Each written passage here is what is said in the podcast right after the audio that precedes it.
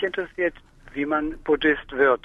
Wie ist die Technik, das, das ist interessant, ja, genau. Wie, wie wird man Buddhist, Frau Rohloff? Bestimmt nicht ja. über Nacht, das ist ein langer Weg, kann ich mir vorstellen. Wie haben Sie mhm. das gemacht? Bei mir ging das ziemlich schnell. Ich habe mich einfach dazu entschieden, dass ich das werden wollte und habe ähnlich die Frage gestellt, wie geht das eigentlich? Und ein Freund erzählte mir, da fährst du einfach zu einem tibetischen Mönch oder einer tibetischen Nonne und äh, kannst da Zuflucht nehmen in Buddha, seine Lehre und die geistige Gemeinschaft.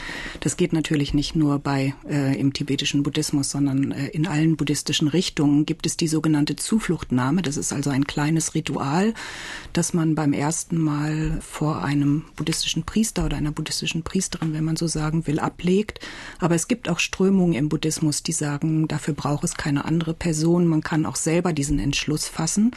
Also in den Traditionen ist es eigentlich so üblich, dass man einige Sätze nachspricht, wo man dann eben sagt, ich bekenne mich zum Buddha und zum Dharma und zum Sangha, also zum äh, Buddha als dem Stifter der Religion und zum Dharma der Lehre, die er gelehrt hat und äh, die aus dem Leiden herausführt und zum Sangha, zu der geistigen Gemeinschaft, die einen begleitet, die Weggefährten auf dem Weg dorthin natürlich, da ist ja sehr viel Theorie noch dabei. Das heißt, man muss ja. ähm, nicht nur eine innere Haltung haben, sondern man muss auch noch, natürlich noch viel vorher wissen, was ist jetzt die Lehre, zu der ich mich bekenne und so weiter. Da gehört ja dann doch eine Vorbereitung dazu.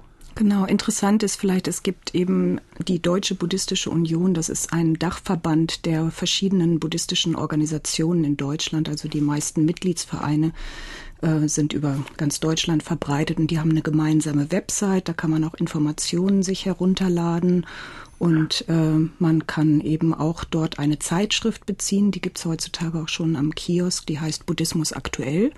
Und da stellen sich so die verschiedenen Traditionen vor und äh, ja, da kann man dann eben sich erstmal schlau machen, was der Buddhismus überhaupt lehrt. Muss ich dann im Alltag auch irgendwas tragen oder ist es äh, ja, wie bleibe ich Buddhist? Äh, muss ich bestimmte Dinge erfüllen dann weiterhin und eben eine Kleidung tragen oder eine Uniform oder oder äh, geht das auch so ganz alltäglich, wie wir hier leben? Genau, also die meisten Buddhisten erkennen sie nicht von außen, die leben ganz genauso wie sie im, mit einer Familie oder als Single, wie auch immer. Und erkennen tut man eigentlich nur die Mönche und Nonnen von außen, weil sie eben ihr entsprechendes Ordensgewand tragen. Aber ansonsten ist das von außen nicht zu sehen.